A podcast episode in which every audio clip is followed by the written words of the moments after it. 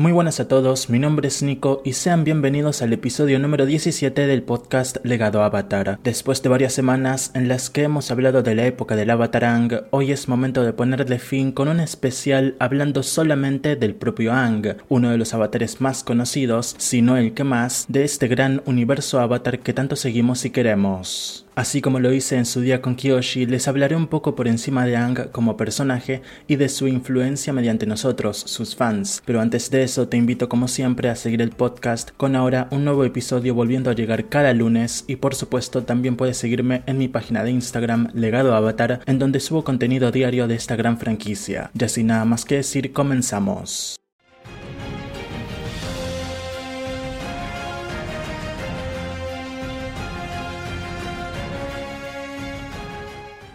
Comenzamos este especial del legado del avatar Ang hablando de sus orígenes, y es que Ang proviene, de acuerdo a lo que sabemos, del Templo Aire del Sur, habiendo nacido 12 años antes del genocidio a los nómadas aire orquestado por el Señor del Fuego Sosin. Ang creció en dicho templo y se crió bajo el ligero y amigable cuidado del monje Yatso, uno de los cinco grandes monjes del templo y uno de los más grandes maestros aire de su tiempo. Todos conocemos bien en qué termina esta historia. Ang descubre que es el avatar y, presintiendo que se aproxima un gran conflicto, los monjes quieren acabar con su infancia y ponerlo a entrenar de inmediato, cosa a la que Yatso se niega, pero cuando intenta transmitírselo a su joven protegido, este ha escapado. Ang termina congelado 100 años en un iceberg, comenzando entonces la gran aventura que a estas alturas se ha vuelto tan mítica y especial para todos nosotros. El origen de Ang se basa en la pérdida de su infancia, su mentor y su gente, pero algo de todo eso sobrevive en Ang y esto es su cultura. Todo lo que los monjes le enseñaron se mantiene muy vivo dentro de Ang, desde cuestiones básicas como el vegetarianismo hasta algunas más complejas como los anhelos espirituales y, tal y como se lo dice el Guru Patik, el amor de los nómadas aire. Ang no solo tiene como misión salvar al mundo de la temible nación del fuego, sino que también debe preservar su cultura, la esencia nómada aire, porque solo así podrá restaurar totalmente el equilibrio. Pero tal y como lo pudimos ver, Ang no estuvo solo en esta gran aventura. Así es, es momento de que hablemos un poco de los compañeros del Avatar, el también llamado equipo Avatar. Es inevitable comenzar por Katara, el amor de su vida y más leal compañera. Katara fue, durante esa aventura inicial de un año, una gran amiga, confidente y defensora. Ang y Katara lucharon lado a lado y con ese último beso en la tienda de té de Airo sellaron una promesa de amor, compañerismo y total fidelidad. Ambos eran la guía el uno del otro, claro que en diferentes aspectos, y su gran amor florecería en tres hijos que más tarde continuarían con la gran misión de sus padres de mantener el mundo balanceado. El siguiente personaje con el que se encontró durante aquella gran aventura inicial fue Sokka. Si bien al principio su relación fue difícil y ciertamente no había una plena confianza de parte de Sokka, este finalmente aprendió a aceptar no solo que Aang es bueno, sino que es un símbolo que se debe preservar y claro, con el que no te puedes meter. Aang y Sokka llegaron a desarrollar un buen compañerismo y una buena amistad, con Sokka hallando en Aang una figura varonil de apoyo en momentos difíciles, como cuando el plan de la invasión falló o un poco antes, cuando Sokka no estaba seguro de sí mismo tras haber fallado en su discurso ante todos. En los cómics vimos esta hermandad crecer más, con Sokka siendo un guía para Aang en un mundo cada vez más abierto, moderno y cambiante, mientras que Aang le aportaba este sentido de permanencia, dignidad y confianza en sus decisiones. La siguiente amiga que Anka conoció fue Suki, y si bien sus interacciones durante la serie fueron nulas, en los cómics pudimos ver un poco más de su amistad. Especialmente me quiero detener en Desequilibrio, la sexta y última trilogía de cómics que analizamos hace apenas unos días aquí en el podcast. Y es que en este cómic podemos ver un poco cómo Anki y Suki no solo se llevan bien, sino que funcionan perfectamente como la ejemplificación de que los maestros y los no maestros pueden y deben trabajar juntos.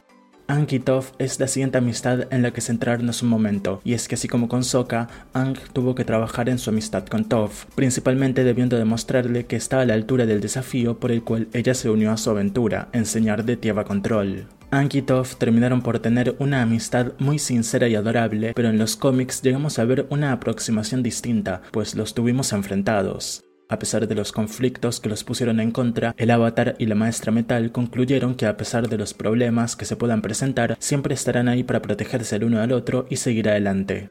Y finalmente podemos hablar un poco sobre Ang y personajes que de cierta forma protagonizaron el dúo central de la serie animada original. Entre Ang y podemos ver paralelos a lo largo y ancho de toda la serie, con sus historias convergiendo pues así es como el destino lo tenía preparado. En los cómics, la amistad de Ang y cambia drásticamente, pues les vemos abrazar mucho más sus respectivos papeles como Avatar y Señor del Fuego, lo cual fue un movimiento natural, claro, pero que presentó una gran diferencia que aún a muchos fanáticos no les convence. A pesar de eso, la historia ya nos ha probado que fueron grandes amigos de por vida, a tal punto que Zuko y la Nación del Fuego, por supuesto, le regalaron a Ciudad República esa estatua gigante de Aang en la bahía Yue. Pero no todos los que conocieron a Aang fueron sus amigos, y sí, paso a hablar ahora de sus enemigos, los villanos que tuvo a lo largo de su vida. Todos conocemos bien a Zuko y cómo este luego se volvió aliado. Luego tenemos a Sao, Long Feng, Azula, el hombre combustión y claro, el señor del fuego Sai.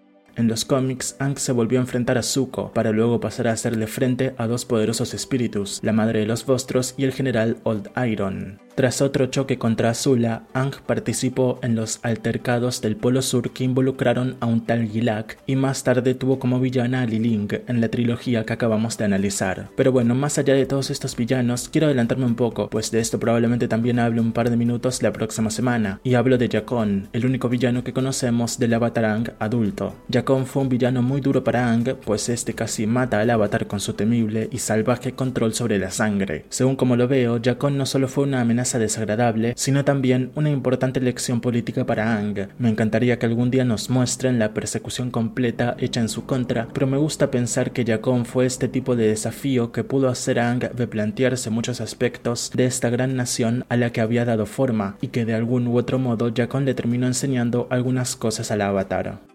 Pero cualquiera sea la cosa que le haya podido enseñar Jakon a Ang, seguramente no fue algo práctico, pues para cuando se enfrentaron, Ang tenía 40 años y era todo un avatar pleno. Como sabemos, Ang logró el dominio sobre los cuatro elementos, pero también tiene bajo su control algunas técnicas interesantes. En el agua control, Ang es capaz de hacer nube control. Para la tierra control, Ang es un maestro cristal y tiene dominado el sentido sísmico, siendo, por cierto, una de las únicas cuatro personas que lo dominan él, Toph y las dos hijas de esta, Lin y Sujin. En el fuego control, mientras tanto, Ang tiene bajo su control la técnica de redirección de rayos y por último, en el aire control, se podría decir que Ang domina lo que podríamos llamar el sonido control, si bien es más una técnica y no un subcontrol.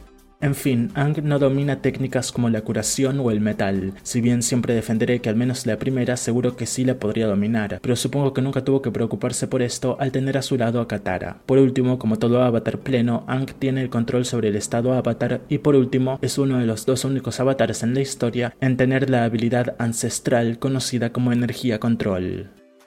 La personalidad de Ang, hablaré un poco sobre eso. La personalidad de Ang, el carácter de Ang, es lo que lo define en su totalidad. Es lo que define a cualquier persona, por supuesto, pero con Ang funciona de forma especial, pues el cómo siente, piensa y cree influencia el cómo actúa, cuestión que no sucede en otros personajes masculinos de la franquicia, tales como Zuko y Sokka, por decir solo personajes de su época.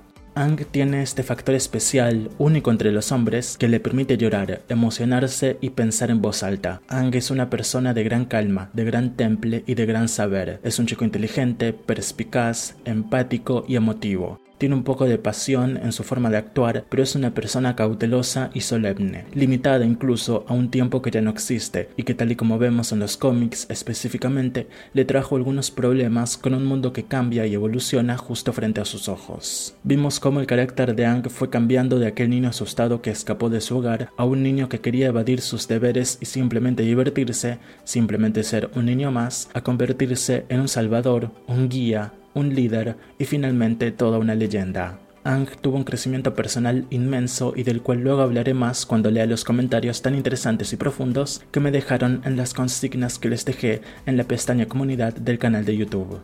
En conclusión, por el momento, lo que puedo decir es que Ang se convirtió en todo un ejemplo de lo que es, en esencia, un hombre fuerte, leal, devoto a sus deberes y que se permite a sí mismo ser frágil, pues tal y como él nos lo enseñó, no hay mayor fuerte que aquel que se permite ser débil. Es momento de que les hable un poco del efecto de Ang en el fandom, al cual he decidido titular el efecto Antonio, ya que es así como varios fanáticos deciden llamar a Ang, algunos por cariño y otros lamentablemente por burla o condescendencia, pero es justamente gracias a quienes lo eligen desde una perspectiva cariñosa por el cual se le puede utilizar sin ánimos de ofender ni al personaje, ni a sus creadores, ni a ninguno de sus fanáticos y seguidores. El efecto Antonio es básicamente el efecto que produce el personaje apenas descrito en la gente. Sí, el efecto Antonio es producto de muchos memes centrados en su sensibilidad, tacto y humildad, pero este también pone en el centro de mira todos esos problemas emocionales que los hombres suelen, solemos dejar a un lado, pues nos da demasiado miedo como para aceptar que en ocasiones necesitamos ayuda o simplemente queremos algo o a alguien. Ang podrá ser fuente de inspiración para muchos memes, pero también ha sido a lo largo de todos estos años una gran fuente de inspiración mental y emocional para muchos fanáticos, entre los cuales por supuesto me incluyo. Ang ha sido y sigue siendo uno de los personajes masculinos más diversos y complejos de los últimos 20 años en la animación. Esperemos que su efecto vuelva a resurgir cuando en 2024 tengamos el estreno en cines de su primera película animada y esperemos también que sea todo un éxito. Sin dudas se lo merece.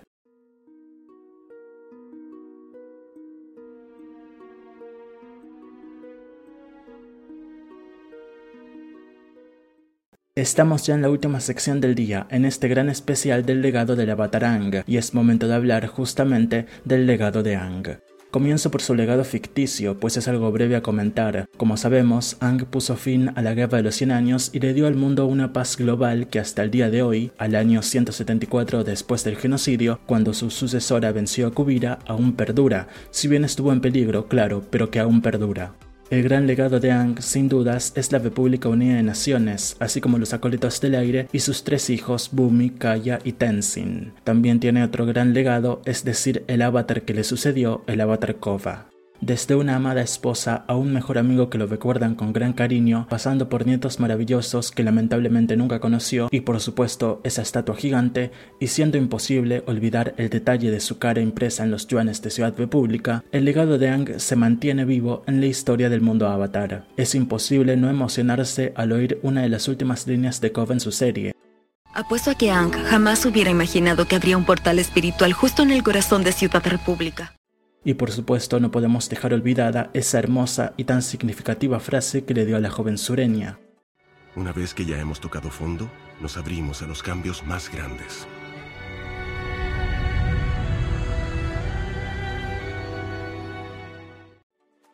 Sin dudas un avatar, una leyenda, un héroe y un guía que no tendrá un igual jamás. Y ahora sí vamos con la última parte de este especial en el que les voy a leer las opiniones sobre Ang que algunos de ustedes me han compartido. Comienzo por Lorena, quien me compartió vía Instagram que lo que más le gusta de Ang y lo que más le inspira de él es su ferviente esperanza en las personas y por ende su gran corazón. En la pestaña de comunidad del canal de YouTube, José comentó, Ang es un personaje que me encanta, pese a ser un personaje ficticio, me mostró el cómo sobrepasar un muro mental, cumplir con su deber y partir madres, qué buena que es esta serie. Juan dice, es lo que representa como personaje, no ataca ni física ni verbalmente a nadie ni nada que no se lo merezca, siempre eligiendo el camino del diálogo y la amabilidad ante el resto de seres vivientes y espíritus. Todo esto se conecta con uno de los mayores aciertos que ha tenido la serie, el cual fue diseñar a los nómadas aire como monjes budistas. Esta imagen del monje transmite muchos mensajes, como por ejemplo amor al prójimo, trascendencia más allá de lo carnal, amor por la naturaleza, pero el más importante es el de la brutal capacidad para dañar que tienen, pero aún así incesantemente entienden que el mejor camino no está en dañar al otro. Sebastián dice, me gusta cómo Ang mira a sus amigos con amor después de haberlo perdido todo. Sabe que hizo del mundo un lugar mejor con ellos. Kim destaca su carisma y su sentido del humor. Jesse comenta, siempre fue congruente con lo que creía y lo que hacía, además de cómo fue evolucionando de un niño inseguro e inexperto a todo un líder maestro y sabio. Ang era en algunos momentos muy contrastante, pero el ver cómo luchó consigo mismo, por los demás de una manera feroz y al mismo tiempo con esa amabilidad y pacifismo que lo caracterizaba y a su vez con ese increíble poder, era en lo personal todo un deleite para el espectador. Daniel nos comenta, me ayudó en varios puntos de mi vida. Una de las cosas fue vivir el momento y disfrutar al máximo el tiempo que tienes con tus seres queridos, ya sean familia o no. Ang sostiene todo eso y vas viendo cómo hace que tú también te sientas parte de su clan. De igual manera lo terminas viendo como alguien importante y de alguna manera también me hace sentir menos solo y te hace sentir que eres importante de alguna manera. Ang es, sin dudas ya, uno de los personajes más queridos, emblemáticos y grandes del universo Avatar el avatar por excelencia, el tan recordado y a su vez tan marcado último maestro aire. Le hemos visto triunfar en animación, fracasar en live action y tenemos por delante una nueva oportunidad en cada uno de estos frentes, tanto por Avatar Studios como por Gordon Cormier desde Netflix. Por el momento es demasiado pronto como para juzgar o suponer cómo serán cualquiera de las dos interpretaciones, pero lo que creo que sí que podemos asegurar por el momento es que el personaje original es imbatible. Personalmente fue mi infancia y le tengo un cariño inmenso, espero con ansias tanto la película animada como la serie live action y los invito a comentarme, ya sea estén viendo esto por YouTube o por cualquiera de mis páginas tras escuchar esto en formato podcast, no solo qué les parece Ang como personaje, sino qué les gustaría ver de él en el futuro. Por el momento a mí no me queda nada más que despedirme. Si este episodio te gustó, te invito a seguirme, suscribirte, dejar tu me gusta y también compartir el podcast con todos tus amigos y allegados abateros. Nos encontramos la próxima semana para analizar lo mejor y lo peor del libro 1 aire de la leyenda de Kova. Gracias y hasta la próxima.